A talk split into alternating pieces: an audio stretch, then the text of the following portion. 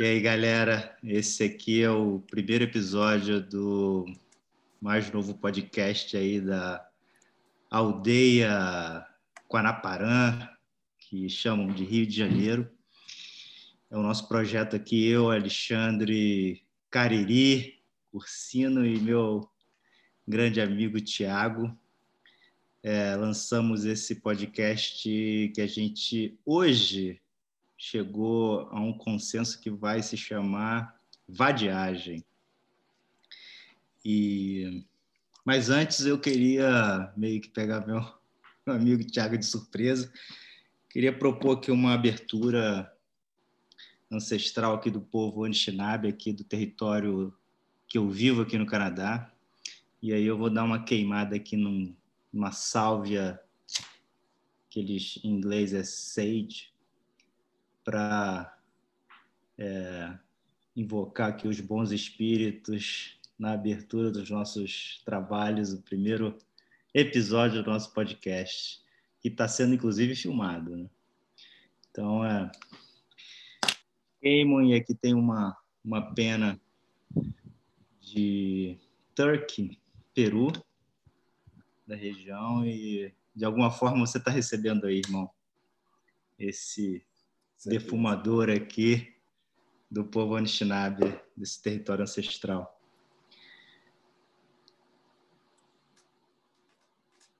É isso, cara. Você quer falar alguma coisa para começar? Recebendo, né, cara? Recebendo essa energia e, e bacana, né? Dar um salve aí para todo mundo. É, antes de falar dessa, desse ritual, eu estou muito feliz da gente colocar esse projeto para frente, né? A gente pensou, idealizou, falou. Você acabou que é, engatou com outro projeto de outro podcast também, que depois acho que era bacana você falar. E a gente está aqui, né, Alexandre Mendes Cursino. Conseguimos botar nosso podcast para jogo. E, e olha que interessante, né, sobre o nome da sobre o nome Vadiagem. Hoje eu estava ouvindo um podcast do Papo na Cruza que fala não só sobre umbanda, mas sobre é, espiritualidade de modo geral, estudos esotéricos. E eles estavam falando é, sobre benzimento. E aí hoje eles, eu estava ouvindo hoje esse podcast, foi de sexta, né? E aí sexta agora que passou, que é em outubro agora de 2020. E a gente e aí eles estavam falando sobre o queimar é, o incenso, queimar vela, queimar que é um ato mais antigo do que as benzedeiras brasileiras. É um ato que é mais antigo até do que o que é, como as pessoas gostam de atribuir. Então, na verdade, é, é uma conexão você está fazendo isso agora e eu recebo essa energia boa aí para a gente começar nosso podcast. É, para mim, cara, ele está sendo tão importante porque eu, essa pandemia eu estava tão focado em trabalho e em preocupações que está sendo uma, um alento poder conversar dentro da pauta que a gente está propondo e que vale a pena tu falar para a galera qual é, né, irmão? É, bom, eu acho que talvez a melhor forma de tudo meio que na surpresa também, melhor forma de caracterizar esse podcast, ele segue a linha aí do mestre Luiz Antônio Simas, e aí nada melhor do que trazer aqui pedrinhas miudinhas. E antes de falar qualquer coisa, eu e você, é, em relação à ideia e o que a gente pretende com esse podcast, eu acho que vale a pena ler aqui o último capítulo né, do livro, é, intitulado Inventando Terreiros, que tem tudo a ver com o nosso podcast Vadiagem. Não deixa de ser uma invenção que a gente acabou de criar hoje. É, e aí o Simas ele, ele diz o seguinte: munido de uma lanterninha de São João do Carneirinho, buscarei quem bata a cabeça no roncó e pise querendo aprender. E não ensinar as terras áridas e fraternas das gentes que, nos fuzuês das tabocas severinas, alumiam um breu de formosuras e desfazem o nó do mundo. Me colocarei modestamente sob comando do que, dos que alumiam o escuro com festas, entre malandros encantados e farristas desenchabidos. E buscarei repouso no remanso, um porto seguro no colo das morenas de cabedelo, senhoras de artesanatos paridos em palhas de coqueiros e folhas de palmeiras. Formarei fileiras no exército dos miudinhos de trajes nobres, saias rendadas das moças do, do cordão encarnado, manto do divino, filá, Aie, machado de Xangô, cocar de caboclo, brincos de toia jarina, cap de marajuda, terno branco dos pelintras, macacões de operários, camisas de times de várzea, gibões de couro e saiotes femininos feitos com as folhas de jussara e enfeitados com as miçangas coloridas. Seguirei, então, a passos firmes o cordão dos que não foram abençoados, sendo mais um no caminho da grande aventura, porque é chegada a hora da grande invenção. Eu acho que tem tudo a ver esse trecho do, do, do livro, porque é isso, é a invenção de algo que a gente sempre pensou, né? E que o nome veio assim, puf, do nada, hoje mesmo, e a gente decidiu, vamos lá, vamos, é isso mesmo, vamos gravar e vamos ver como é que vai ficar. Você não quer, que quer fala um cedo... pouco do, de repente fala um pouco da agora você da desse do como foi o processo nosso de criação do nome e até do que você trouxe de material, então. E aí ele remonta, né, Cursino, o lance da primeiro que ele é, é primeiro primeiro esse lance do Simas, do livro do Pedrinhas Miudinhas, é, eu não sei se essa música é do imaginário, é do, do, do folclore, é uma música ligada às religiões de matriz africana, mas a Maria Bethânia gravou, né? E o qual o nome daquele outra banda lá do Pernambuco que a gente se amarra? Cordel gravou também, Cordel do Fogo Encantado. E aí era Pedrinha, miudinha, Pedrinha de Aruanda, e aí o, o, o, Simas coloca, né? E o Simas é um cara que a gente compartilha um afeto grande por ele, né? Eu tive a oportunidade de estar do lado dele aqui no, no Leão Etíope do Meia, num projeto que o Rajão trouxe ele, né, para falar, que ele dá muita aula na rua. Então, acho que você concorda que ele, em certa medida, semeou um pouco da nossa ideia, né? Eu acho que a, a gente, ele tem um pouco da semente dele dentro desse projeto, né? Ele, ele instigou a gente a tentar se movimentar nesse sentido. Nosso, tes, nosso tesão, nosso desejo de ir para de falar de ocupação de rua, de falar da Zona Norte, de falar dos bairros periféricos, de dar voz a partir dessa perspectiva, né? Então, o Pedrinhas Miudinhas, quando ele quando ele aborda, eu tive a oportunidade de mandar uma mensagem para ele em 2018 para chamá-lo para o seminário do IBPEA, que é o Instituto de Pequenos Escritórios, e eu contextualizei para ele, eu falei, ô mestre, o que eu tô com a ideia, e ele falou, sou professor de história, o que eu vou fazer no meio de advogado? Aí eu falei, porque a ideia é a gente valorizar, como você valorizou no livro, os pequenos atos, né? É, que na verdade elas se compõem de uma grande história. Então, na verdade, o primeiro passo se faz a partir do movimento, que foi o que a gente fez, que vem, tem a ver com a vadiagem. E que ele nasce, galera, o projeto do Cursino, do nosso projeto nasce, mas o nome quem batizou foi o Cursino. E ele, e ele veio assim, a gente estava, pô, para ressaltar, né? Eu estou no Meia, no Rio de Janeiro, Brasil, Cursino está no Canadá. É London, Cursino? É, London. E aí a gente se fala demais e tudo, e aí nesse momento hoje de troca de, de diálogo, é, cuspindo o nome, cuspindo o logo, Cursino vem com vadiagem. Aí a gente, por que, o que a gente queria, né? A gente queria a apresentação da perspectiva do mundo a partir da Zona Norte, a partir dos bairros periféricos.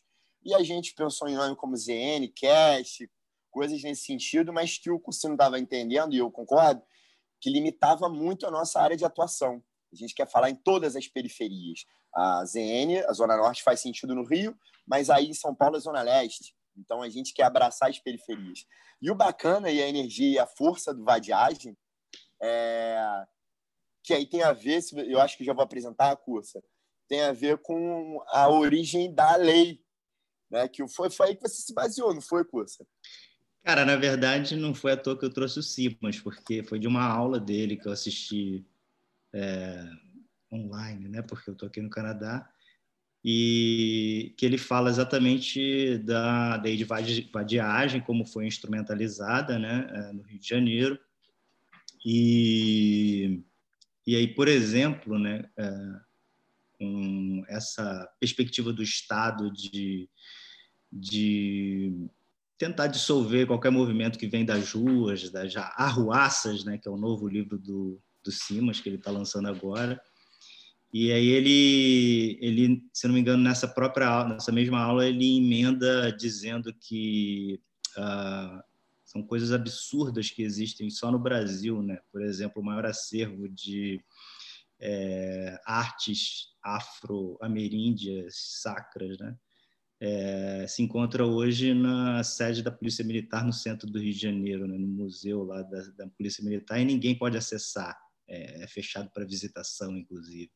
Então são essas é, e, e, a origem desse são tudo apreensões, né, da, de manifestações afro-ameríndias e religiosas, né, que, que eram é, combatidas pelo Estado e hoje se encontram dentro de, da sede da Polícia Militar, né, do Rio de Janeiro.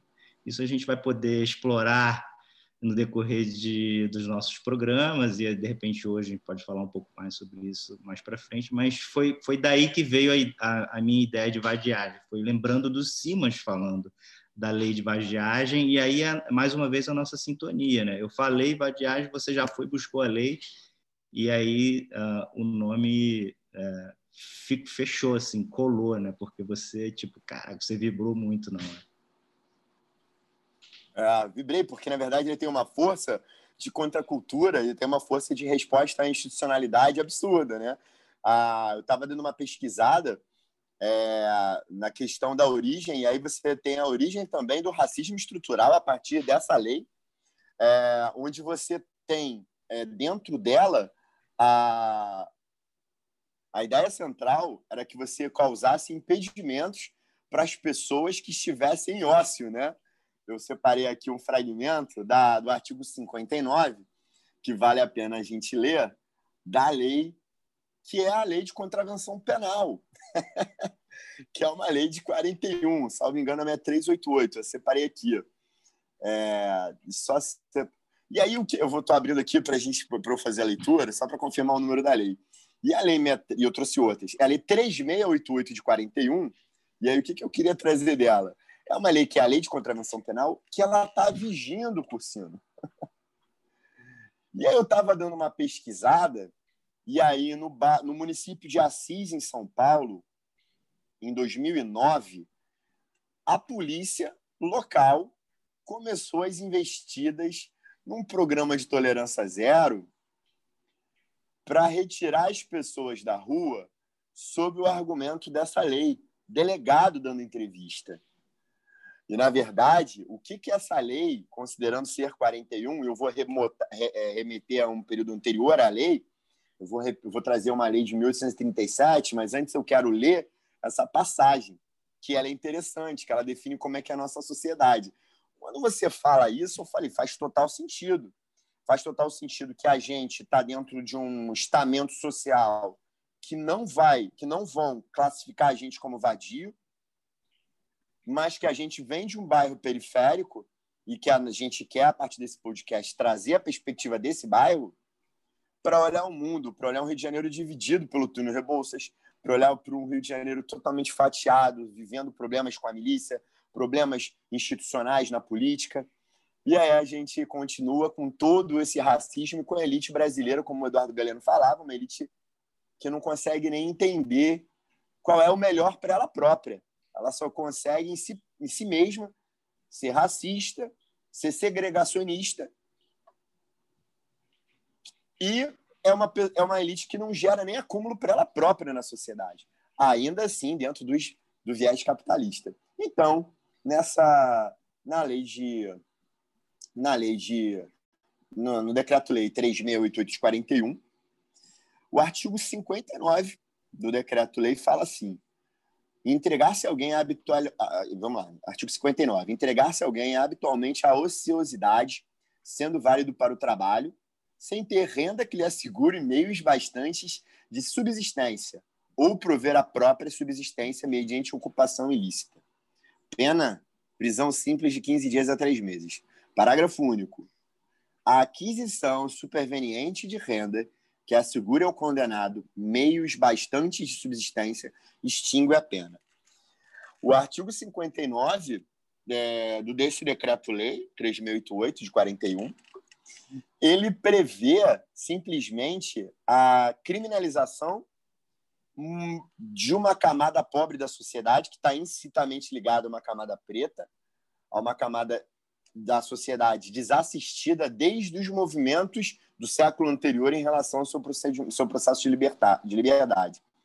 Então, na verdade, aí eu vou criar um link, Cursino, para uma, uma lei que se chama ali número 1 de 1837. Não qual é o contexto histórico do Brasil na época, né? O Meyer, salvo engano, Dom Pedro I, Dom Pedro II veio inaugurar a, a, o trem do Meyer em 1888, não foi, Cursino? 88, 89, acho que é por aí. Então, qual é, o, qual é o contexto histórico que a gente tem? 1808, a família real vem para o Brasil, família real é, portuguesa. 1822, a gente faz a independência. 1834, a gente, a 1824, salvo engano, a gente faz a Constituição. E aí, em 1837, a gente tem a seguinte lei, lei número 1 de 1837, no seu artigo 3 são proibidos de frequentar escolas públicas, parágrafo 1 todas as pessoas que padecerem de moléstias contagiosas. E parágrafo 2 os escravos e os pretos africanos, ainda que sejam livres ou libertos.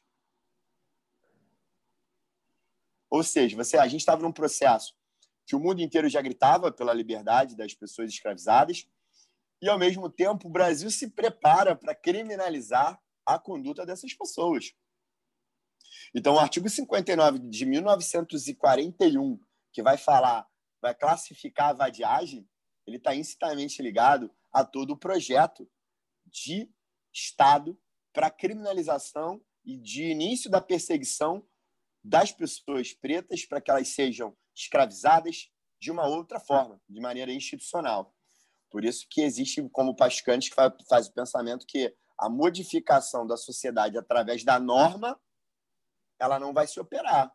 Enquanto houver o capitalismo, tudo isso vai ser um efeito para mitigar os aspectos deletérios desse, desse sistema que a gente vive hoje. E essa lei, o cursinho de 1837, ela dura até 1934 sobre a proibição de, da, da, escravos e pretos africanos estarem livres ou libertos participarem do ensino, da, da, do ensino primário, da, da, desse ensino originário. E aí a gente tem, em 1850, a lei de acesso à moradia, onde os negros não tinham acesso. Você tem a consolidação das leis civis, em 1858, onde o negro não é um ser humano, é considerado um bem semovente da casa. Olha que absurdo. 1871, a lei do ventre livre. 1875, a lei do sexagenário, do sexagenário que liberta as pessoas escravizadas com mais de 60 e que ainda elas trabalhavam mais três anos como agradecimento ao seu dono, né, o senhor do o senhor. Em 1890, a gente tem o decreto 528, onde diziam que todos os imigrantes eram bem-vindos, salvo os africanos. Então você viu, 1888 é a libertação da da Lei Áurea, onde ela tem três artigos, onde a, a, a decantada, né, Princesa Isabel, faz três artigos, ou seja, que ela não constrói nenhuma ideia de preparação para as pessoas que vinham do processo de escravização para elas serem adequadas ao, ao, ao, modelo social que se imperava. Pra, só para caminhar nesse processo histórico, 1890 ainda tem a lei dos vadios e capoeiras, que são os negros andando sem rumo e iam, prego, iam presos, simplesmente. Então, 1890, dois anos depois da escravatura, da libertação das pessoas escravizadas, as pessoas que estavam dispostas a buscar emprego sem qualificação, se estivessem andando na rua, iam presos como vadios. Lei dos Vadios e Capoeiras. 1911, você tem a Lei 9.091, que prevê cota para os brancos imigrantes, em especial, mas prevê cotas. Em 1934, o negro pode votar, mas em 1937, a Frente Negra é extinta e perseguida, ela cai no ostracismo e, na, na verdade, na clandestinidade. 1941 vem essa lei, que é a 3688, onde é, e dura até é, de uma utilização 75, onde ele criminaliza a capoeira, fala sobre a vadiagem. Em 1968, a lei do boi fala que pessoas, filhas de donos de terra, têm acesso às universidades públicas. que loucura. 88, a nossa Constituição, depois, a primeira vez na história que a gente fala que o racismo é crime. Em 2001, no Congresso Internacional na África do Sul, a gente começa a entender que, de fato, a gente pratica isso. A lei de 2003, que é a 10.639, que fala da educação sobre pessoas e a história e cultura afro-brasileira nas escolas, que já foi tirada da Lei de Diretrizes Básicas. Em 2010, a gente tem o Estatuto, que é a Lei 12.288, que é o Estatuto da Igualdade Racial. E a lei tão falada, que é criticada é, de 2012, 12.711, que fala sobre as cotas, mas que não são só para os negros. Fazer esse apanhado histórico e tentar falar de forma breve é para dar o seguinte termo: a vadiagem foi a capitulação, né? foi, um, foi uma conduta normatizada para capitular e pegar aquelas pessoas que estavam naquele tipo de comportamento. E aí, se você for ver a, a reportagem que está no YouTube da, do município de Assis, em São Paulo, um cara justificando. Não, são pessoas que estão na iminência de cometer delito. E aí vem um jurista falando assim: olha, se você pega uma pessoa rica que não precisa trabalhar, essa pessoa nunca vai ser presa por conta disso. Até porque o próprio parágrafo único fala que se a pessoa tiver poder econômico, ela não vai ser é, sujeito passivo desse crime. Mas que absurdo! Então, a vadiagem, quando a gente assume, é, é o mesmo processo que o Urubu, que foi jogado num Fla-Flu, onde a torcida do Flamengo, com mais pessoas negras, são chamadas de Urubu porque eram pessoas que, segundo eles, eram pretas e fediam. A torcida do Flamengo abraça o quesito Urubu.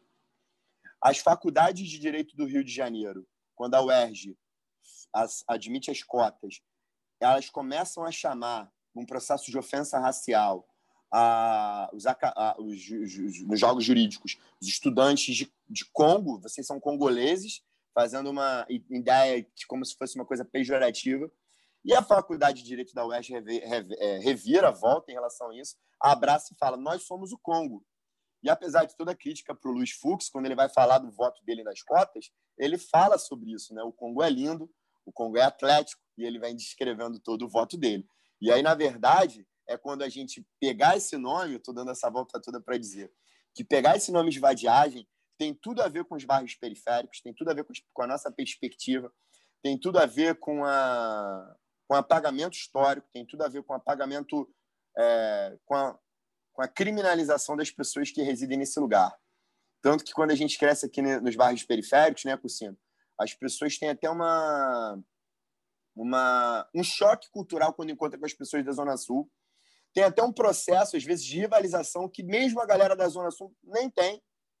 E que se sentem, às vezes, mal, acham que tem que conhecer os bairros da Zona Sul, como se a gente fosse menos carioca, se a gente não conhecer a Zona Sul. Então, na verdade, esse processo está instaurado inconscientemente, que vem dos pais para a gente, e vem quem está aqui no MEIA. Inegavelmente. Então, vadiagem é um nome tão poderoso, é um nome tão poderoso que ele circunda todos esses elementos e vai ao encontro do que a gente quer, que é a construção de uma forma diferente de pensar e a partir de uma quebra de paradigma. Que quebra seria essa? Nós não somos cidadãos menores, nós não somos é, pessoas é, com menos acesso, com menos direito a acessos aos aparelhos culturais que o restante da cidade. Então, na verdade, quando a gente invoca o nome vadiagem, a gente está trazendo todo esse histórico lá desde 1941, com a própria capitulação do artigo 59, mas também a gente vem trazendo desde esse absurdo que é a lei número 1 de 1837, onde ela vai afirmar categoricamente que não tem acesso à educação às pessoas pretas.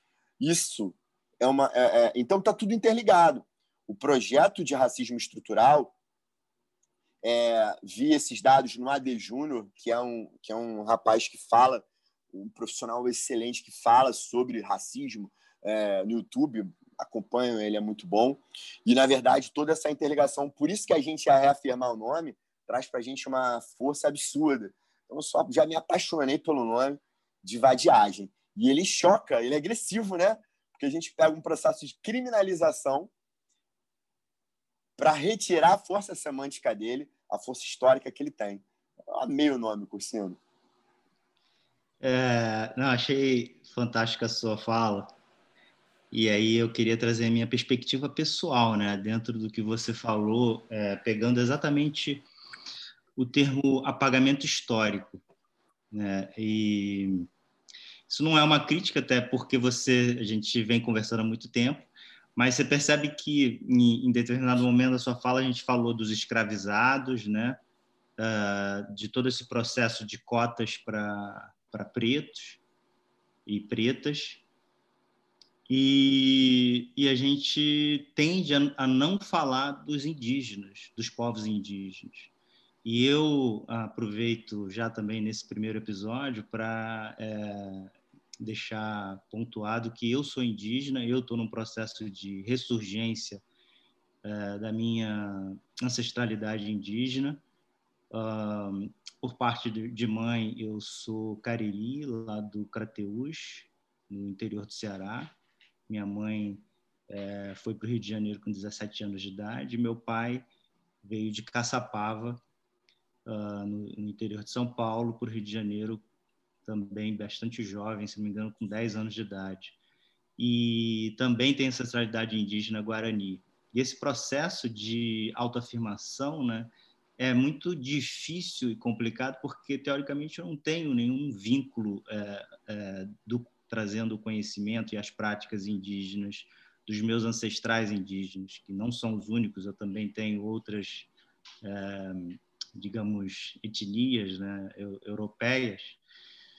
E, e aí eu trago aquele exemplo é, clássico de da minha própria experiência, né, enquanto morador do Meier e aluno do Colégio Martins, né, onde eu uh, tive a oportunidade de estudar. É um colégio de classe média, média alta, é um colégio que não é um colégio para é, qualquer pessoa, né, no sentido econômico e material, né, para estar lá. E de, meu pai ele teve essa condição, que é algo que é uma tangente. Eu poderia falar um pouco mais sobre isso.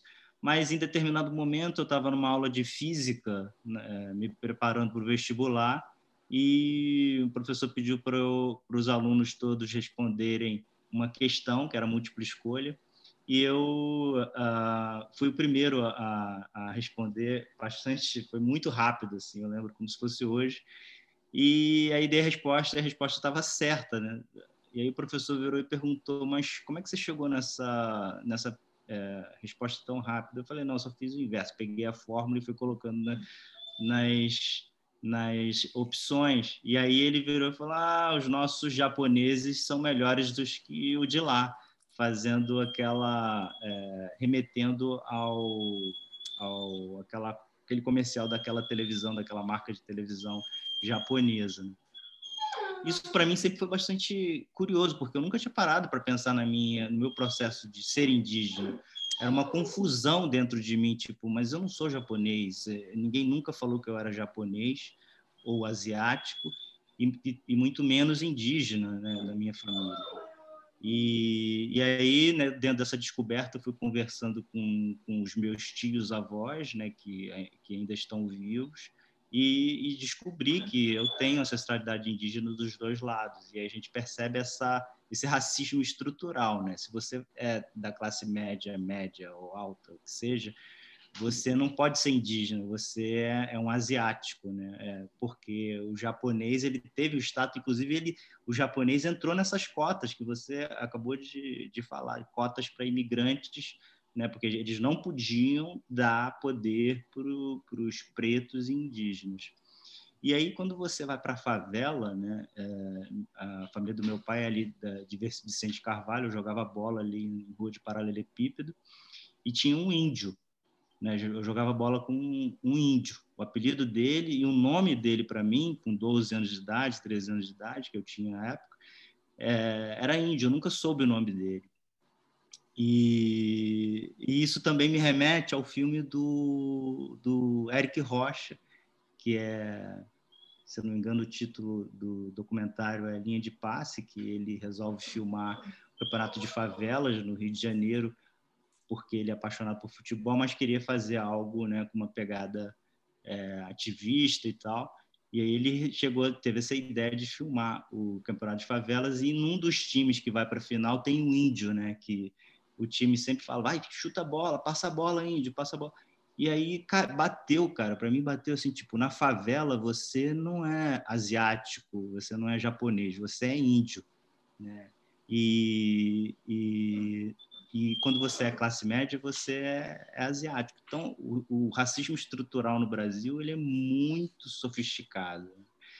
E, e, e aí eu acho que a nossa ideia de vadiagem é, é para contrapor essa ideia de que também, né, de que o indígena é, é um, é um, um ser humano que estigmatizado, né, que aquela ideia é, que é pura invenção e mais uma vez instrumentalizada pelo pelo sistema colonial capitalista que segue, que é vigente, de que o indígena é preguiçoso, não. e muitas vezes foi estratégico, né? A preguiça e o não se enquadrar ao processo colonial foi estratégico.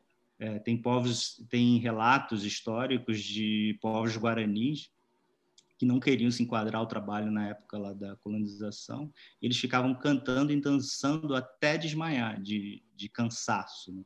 porque eles se recusavam e, e, até certo ponto os jesuítas eles meio que não tudo bem eles querem dançar cantar eles meio que respeitavam pelo menos os jesuítas respeitavam então é, é isso assim é, a, a, nossa ideia de vadiagem ela é, é subversiva e e engloba todos os tipos de é, pedrinhas miudinhas, né, como diz o Simas, e que a gente precisa valorizar e ouvir e conhecer as histórias. A gente quer conhecer as histórias de, de pessoas que a gente conhece, muitas vezes a gente não sabe o detalhe, é, o que, qual, qual a sua história, o que, que você é apaixonado, o que você curte fazer, qual é o seu dom, qual é a parada que te move na vida e tal. E a gente quer perguntar isso para as nossas pedrinhas miudinhas, aqueles que a gente tem contato dentro da nossa rede. Né? É excelente, né, Cursino? Você está dizendo uma. Eu tenho dúvidas do processo. Eu tenho dúvidas sobre o processo de ocupação da Zona Norte. Estava pensando aqui sobre a perspectiva de dois homens considerados brancos no sistema é, racial brasileiro é, falarem sobre pretos, falarem sobre os indígenas, você nesse processo de descoberta, é que a gente já conversou uma vez sobre isso. A gente não sofre diretamente a racismos, é, viol a violência do racismo a partir disso. Mas eu entendo sobre dois olhares. É, privilegiados que somos, também podemos contribuir para esse debate. A gente aqui também acho que é importante dizer que não está ocupando o lugar de fala de nenhuma pessoa. Só que a nossa história, eu acho que o nosso lugar, eu acho que a gente tem o que contribuir com isso. Então a gente se sente inserido nessa, se, se inserido e, e capaz, legitimado de poder falar sobre isso. Mas a gente também fala sobre a perspectiva de dois moradores da Zona Norte, crias da Zona Norte, crias do Meia, crias é, e que teve, tivemos a nossa vida forjada. Você teve outros caminhos também na Zona Norte, eu também. É, mas que teve a nossa que a nossa vida foi forjada, as nossas formas de pensar, a nossa forma de ver o mundo muito ligado a essa terra daqui. E aí a nossa história está intimamente ligada com a de todo mundo, por mais privilegiados que nós somos, né? Como a do Rio de Janeiro também está interligada. Né? Mas se a gente for pensar de modo geral, como se dá a ocupação da terra na Zona Norte? Os efeitos maiores, até do processo de aplicação da vadiagem, salvo melhor, salvo melhor juízo, e isso eu acho que é bacana nos nossos programas a gente chamar pessoas que venham com essas informações. É, tem um projeto legal, queria muito trazer o Pedro Rajão, a gente conversou sobre isso fora do ar. É, tinha um projeto sobre a favela lá na Água Santa, tem coisas interessantes lá.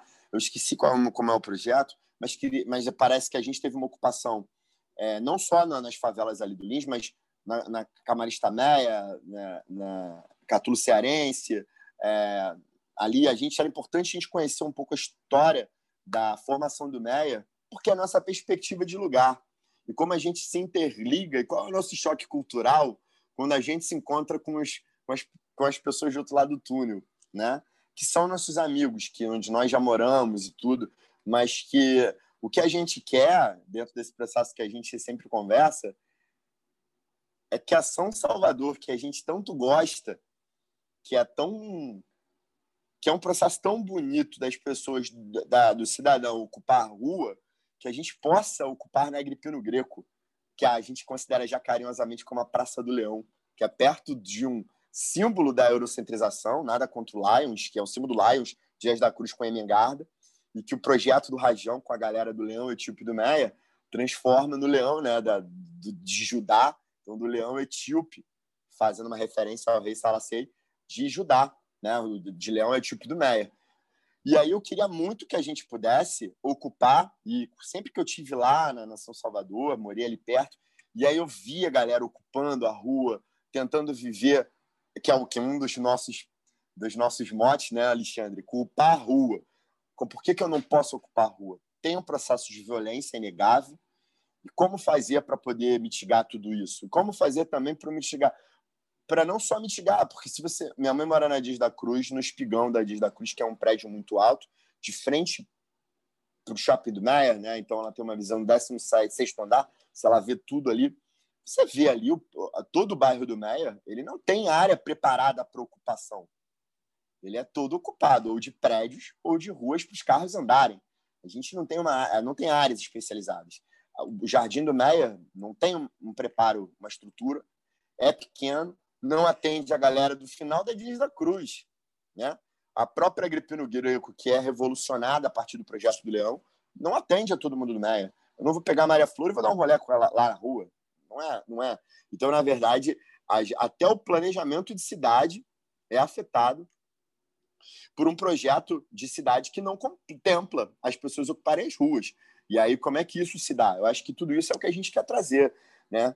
Hoje, a gente tem como foco, se não fosse, assim, eu falo muito de mim, da influência cultural dos meus pais, sobre a, no aspecto musical. Meu pai tinha uma, uma banda quando mais moleque, era baterista, meu pai e minha mãe ouviram muita música, e de cada um deles eu recebi uma influência de música, é, e eles me passaram. Mas se não fosse isso, a gente não vai na, na rua no Meia, ou pelo menos na nossa época eu não ia, encontrava um grupo de fanfarra tocando como foi que o Leão levou a Orquestra Voadora.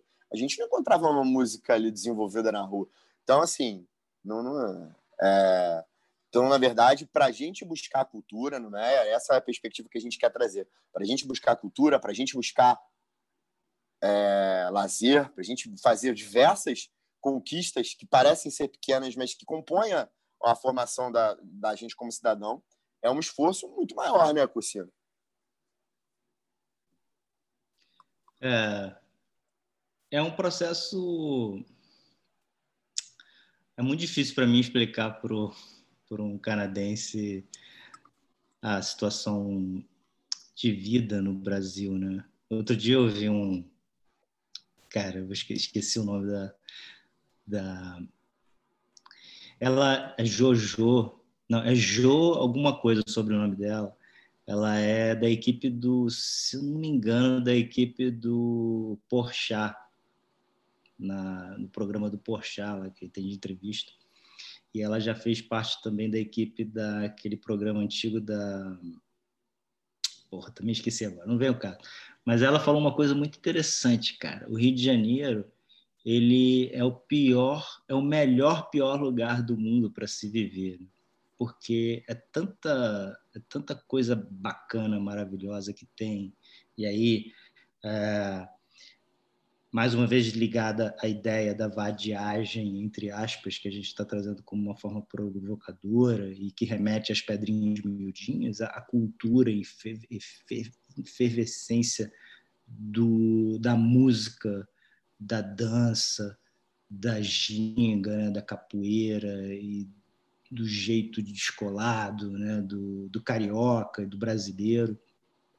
Isso tudo é, remete a essa ideia de descolonização, né, de desconstrução para é, conseguir viver nessa cidade. Né? É, então, assim, tem tanta coisa que eu sinto saudade e mais uma coisa que me, me move a fazer esse tipo de projeto que a gente está iniciando hoje, essa, essa saudade mesmo que eu sinto de tudo isso, do, do Brasil, do, do carnaval, do, enfim, de estar na rua, que é muito diferente de estar na rua aqui no Canadá. Não existe, é, é, é, é muito, é muito sutil o estar na rua.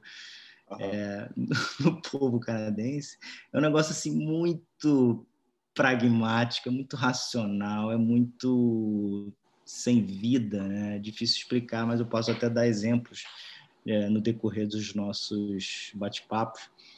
Mas eu, eu, eu entendo perfeitamente o que você está falando, né? Da, dessa, dessa dificuldade que é e, ao mesmo tempo, desse amor que a gente tem é, pelo nosso bairro, pela nossa aldeia, né? pelo nosso território, que é o Meia, e como a gente pode trazer vozes que resistem e resistem e, e reimaginam uma nova forma de, de vida e de ser na rua e se divertindo e trocando ideia e, e vivendo, porque é, é, mais uma vez o Simas, eu acho que ele fala uma palavra, uma parada que é meio assim, é, não é, não é, cara, não vou lembrar agora. Depois a gente edita essa parte, mas esqueci, é uma parada muito maneira que eu posso trazer mais para frente.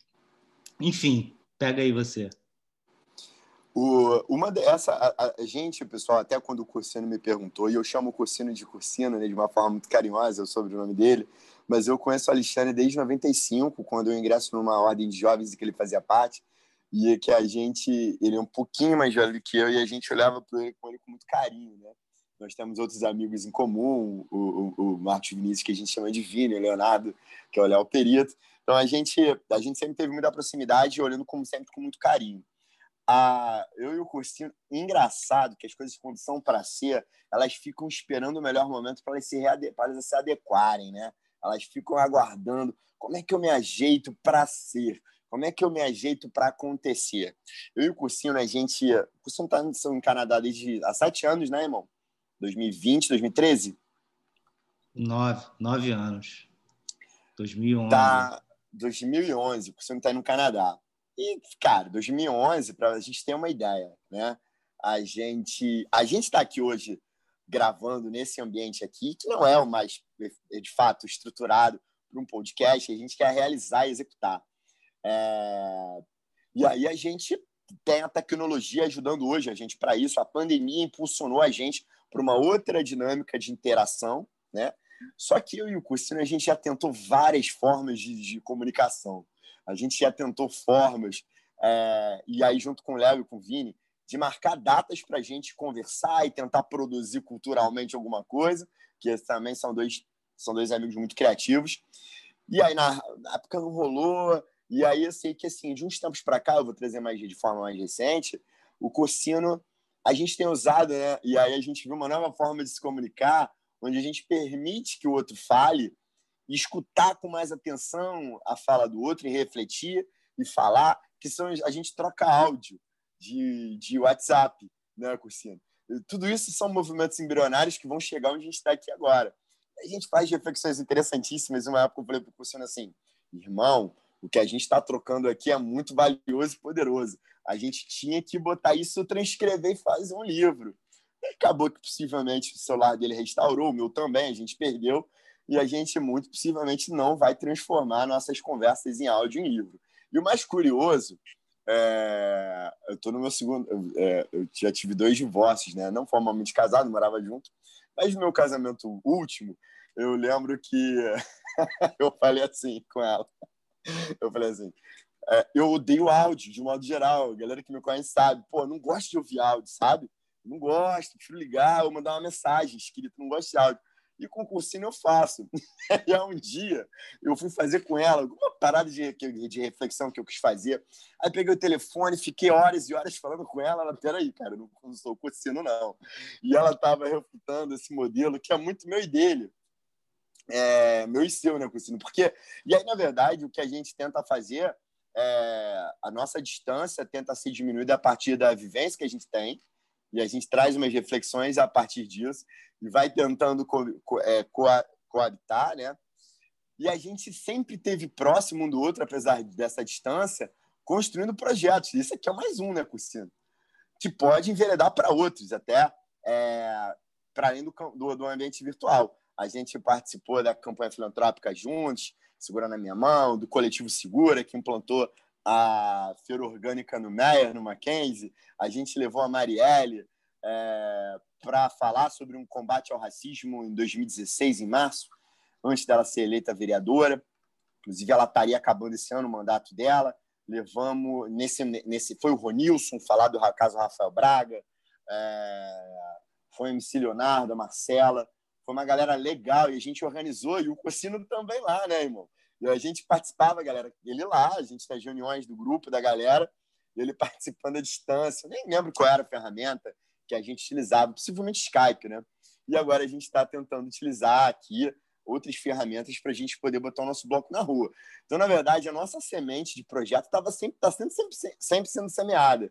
A gente está sempre, ah, galera, a gente gravou, a gente vai tentar colocar, se não rolar, eu vou botar, botar aqui no final. A gente tem algumas músicas juntos, à distância, né? A gente faz a letra grave e tal, e a gente está tá tentando produzir. E uma das coisas que nos movimenta, além de toda a gente gostar de fazer essas análises de música, análise de é, do contexto histórico, análise política, uma das coisas que nos movimenta é como nós, como personagens e átomos dentro dessa grande esfera que é a sociedade carioca em especial, como a gente se relaciona com, com outros personagens, como a gente se relaciona com a sociedade de modo geral e com os nossos colegas. O que a gente quer é que nós, suburbanos, né, pessoas periféricas, que nós consigamos também fazer reflexões sobre a gente, né, Cursino? Isso é importante e que a gente, que é um trabalho que o Simas faz, que o Rajão faz, que algumas pessoas que a gente admira fazem, e que a gente, a partir disso, consiga é, trazer, de fato, reflexões que façam a gente mudar a forma de nós nos relacionarmos com a cidade. Isso também, né? E a forma como a influência cultural reflete na construção daquela camada, daquela comunidade, daquela, daquela, daquela, daquele lugar a gente dialoga falando assim: olha como é Imperator, que a gente pegou na década de 90, que fechou na década de 90 também, né? E que foi um cinema é, que, que atendeu os nossos pais, e como foi o, cinema, e como foi um, um lugar de, de, som, de música, de teatro, é, que atendeu a gente em certa medida, que parou, mas que quando volta agora recentemente, de, em certa medida, reformula a forma como, como o, o bairro do Meia é, interage, porque às vezes é a única coisa que a pessoa tem com qualidade cultural perto de casa. Então eu tenho muito orgulho do Arthur Cajá, um grande beijo para ele, um irmãozão, que foi um dos caras que fez o primeiro painel lateral, o primeiro e o segundo do Imperator na sua inauguração. É, a galera que trabalha no Imperator é, e como isso já reflete na comunidade, na molecada. Agora eu não sei dizer ao certo, mas muito possivelmente o, a atividade que tem na pista de skate ali, na, naquela mini ramp da Silva Rabelo, começa depois do Imperator. Já pode ser uma influência, já teve batalha de rap ali que eu.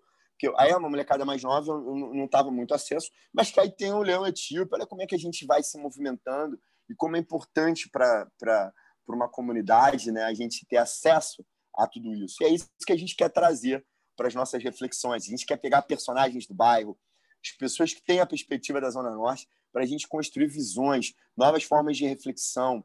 Eu lembro, pessoal, que o projeto da Feira Orgânica ele não foi completo, né, Cursino? Porque o projeto da Feira Orgânica não era só trazer o alimento sem veneno, como uma música que o Cursino a gente tem, para os moradores do bairro consumirem a preço melhor e trazer com isso, oportunizar para que os pequenos agricultores da, do sul fluminense, do, do, do, do, interior do Rio de Janeiro, venham para cá e aqui também seja um dos lugares de distribuição.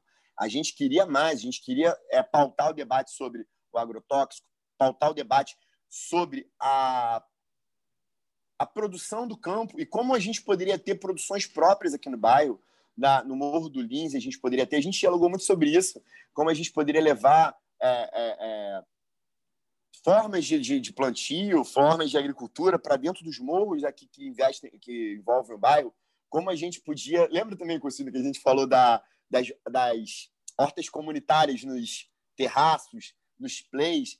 Cara, a gente usa um play, às vezes é uma paca de cimento que a criança nem consegue correr e a gente perde oportunidade. Então, o que a gente quer é fazer reflexões que elas gerem encaminhamento, né? que a gente chegue e faça uma. Pô, galera, ó, faz aqui uma horta comunitária no Espigão da Dias da Cruz, no seu terraço, no seu play, enfim, porque o cursinho, isso aí tem a ver com a integração que a gente tem feito. Né? Que o Cursino fala que isso é uma prática aí no Canadá, né, irmão?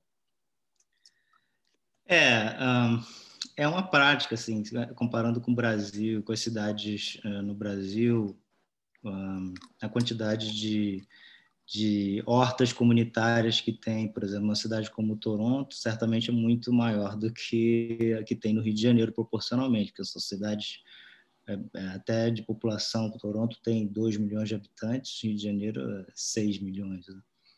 Então, tem, mas, mas no fundo, no fundo, está seguindo a mesma lógica uh, da desconexão né, com uh, o alimento né, que chega para a gente. Uh, e você usou uma palavra que é importante, que é pedagogia. Né?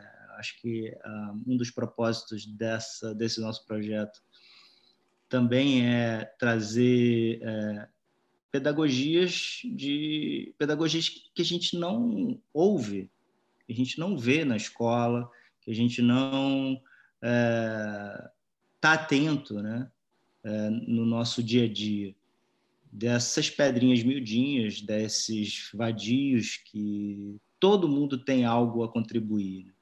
E, e eu acho que esse é um, é um, voltando à ideia da, da feira orgânica que você falou, era exatamente isso, trazer, a gente analisar criticamente toda essa cadeia e a consequência da gente não se conectar com aquilo que a gente coloca na mesa, não se conectar com a comida que a gente poderia estar preparando ao invés de usar aí um, um app de eu sei que no momento de pandemia muito muito tá muito complicado para todo mundo né? A gente acaba tendo que usar aí uh, esses serviços e pedir uma comida um dia outro dia e tal.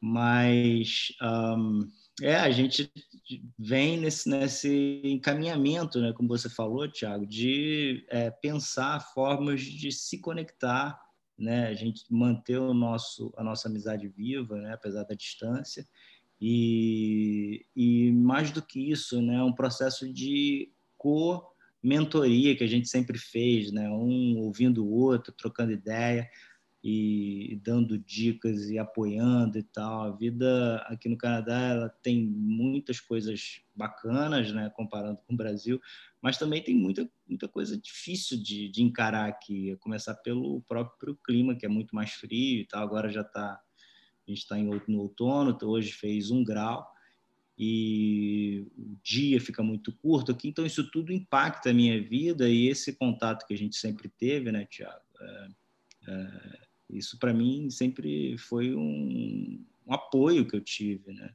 E até mental, né? Para eu conseguir seguir a minha vida, meus projetos aqui. É, esse olhar do projeto seguido é, e, e, a recíproca sempre foi verdadeira, e na verdade o que a gente está conseguindo construir hoje é a publicizar as nossas conversas e chamar pessoas para participar delas. É o que a gente quer. Né? O projeto feito à distância ele cada vez mais traz a possibilidade, ele é viável a partir da tecnologia. Uma tecnologia que até agora a gente não está gastando nada e vai e vai e vai subir para o YouTube, vai subir para a plataforma de forma gratuita. Então, assim, é, são alguns, algumas benesses que a gente tem para diminuir a distância. Agora, a gente tem que saber usar todos os artifícios dados pela estrutura e pelo sistema para a gente subvertê-lo no aspecto positivo, né? O que a gente está conversando é que a gente, o olhar da vadiagem, ele criminaliza quem não é consumidor. Isso já desde, na verdade, não era essa ideia, mas essa ideia foi apontada lá atrás. Nasce um público consumidor. Na verdade, hoje a gente tem um projeto de Estado, onde de estrutura, de sistema, em que quem é consumidor de alto nível vai ser tratado com alto nível, vai ser tratado com os melhores é, com os melhores carinhos pela sociedade de modo geral. Quem não tem poder econômico é um ser é um, é um pária. Isso já vem sendo estruturado desde lá de trás, né? É, é lógico que também existiu um processo de higienização que, vergonhosamente, o Brasil tentou implantar né, na nossa sociedade, que o Rio de Janeiro fez também, né? E, e que é isso, a gente sente reflexos até hoje. Então, na verdade, o que a gente quer é poder estar com todo mundo, abraçar todo mundo, subverter a forma de a gente olhar o mundo, porque muitas das vezes é, a própria pandemia, no sentido, quem mora no, centro, no Meyer e vai trabalhar no centro, tem às vezes a, a qualidade de vida prejudicada, que a gente pode até dizer que a gente diminui um pouco é, esse efeito deletério com carro, com frescão, com trem, com, com ônibus com ar-condicionado, que é o que a gente tem que ter. Mas o direito à mobilidade urbana, que é um direito humano, ele não é observado para quem mora nos bairros periféricos. Então, a pandemia trouxe uma outra realidade. E agora, o que, que as pessoas, se for possível você trabalhar dentro de casa, como é que, que você vai fazer com a sua proximidade do lugar onde você mora? Então, a gente tem muitas reflexões interessantíssimas para trazer a partir dessa nova forma de ver o mundo. E a partir disso, a gente tem que trazer as reflexões de forma mais incansável. Utilizar o YouTube, utilizar é, é as plataformas, os streamings para a gente circular informação é uma possibilidade da gente gerar conteúdo. O que antes a gente só era passivo, eu cresci na época da televisão, então eu, eu era um, eu ficava na televisão, gostava, minha vida era pautada a partir de certos programas né, das famílias brasileiras. E hoje a gente pode gerar conteúdo. Não vai atingir o número de pessoas, mas a quem atingir, vamos tentar fazer uma reflexão mais, mais aprofundada e de forma prazerosa. É tão bom jogar uma prosa fora, uma conversa fora, né? E aí, cursa, o que, que eu estou pensando? A gente já bateu uma hora. Vamos fazer o um encaminhamento do nosso primeiro piloto, nosso Demorou. projeto, nosso episódio piloto. Então é contigo, irmão. Eu estou muito feliz de, de estar encampando esse projeto aí. Tô amarradão da gente já construir quem vão ser os convidados, como é que vai ser a dinâmica. Irmão, se, pô, se eu e você minimamente a gente pudesse ver e se falar, já tá lindo. Não, é, acho que vai ser, vai ser muito, enfim, vai, vai ser muito importante aí para mim, para você. E essa construção do diálogo, né? essa ideia dialógica de trazer sempre alguém né? para conversar com a gente, para a gente uh, fazer perguntas tranquilo e, e a partir daí difundir através dessa da tecnologia. É, eu acho que foi bacana, assim, a gente agradece aí a, audiência aí dos nossos primeiros é, ouvintes e até o próximo, né? Eu queria fechar aqui com minha, minha maraca e seguimos aí, irmão. Foi, foi bom. Até o próximo programa, que é o número 2. Um beijo para todo mundo, galera. Curso, um beijão aí para você também. Estou empolgadíssimo aí que a gente vai trazer novidade para os próximos programas. A gente já tem uma lista de convidados. Beijo, galera. Salve aí o Meia, salve Zona Norte, salve Rio de Janeiro. Salve, salve.